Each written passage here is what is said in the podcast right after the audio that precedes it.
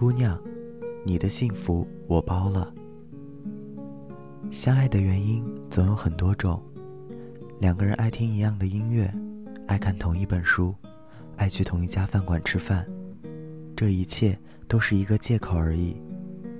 告诉自己，我们有多么难得的默契，我们有这么多在一起的理由，我们是世界上最合适的情侣。然而，生活总算是个细致的质检员，你们又会因为很多莫名其妙的小事吵架。可能是番茄炒蛋里加盐还是加糖，豆腐脑是甜的还是咸的，今天吃饺子还是吃面？为了一个人，你愿意改变任何原则，但口味是个欺骗不了的东西。他说起小时候，妈妈经常给他包饺子，嘴角就垂了下来。包饺子的过程非常的奇妙，本来毫无关系的几种材料。在精心的制作和酝酿过程后，就变成了一个个好吃的饺子。作为一个北方人，还是忘不了饺子的好。一对恋人，各自分工，一个剁馅儿，一个擀皮儿，一个人包，一个人烧，为心爱的人做一道期待已久的美食。会想起爱情的故事发生和过程起伏跌宕。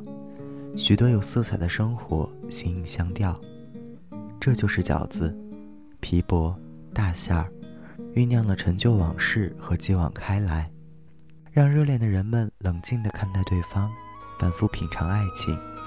经过两三次的考验，饺子终于煎出了金黄，色泽油光发亮，内馅儿发出了快来品尝的信号。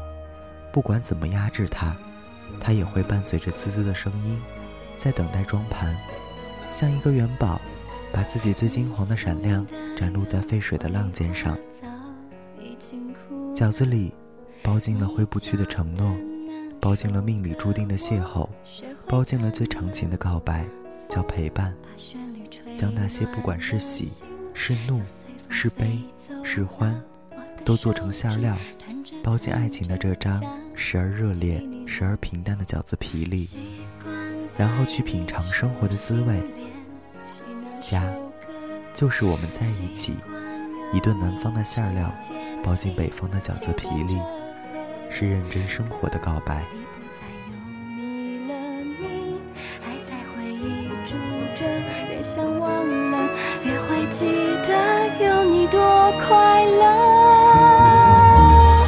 挥别春天的袖子，秋天开始，爱成飘落的。叶子，你的左手有我许多没写完的字，丢走的绿袖子是我一直钥匙锁着想你的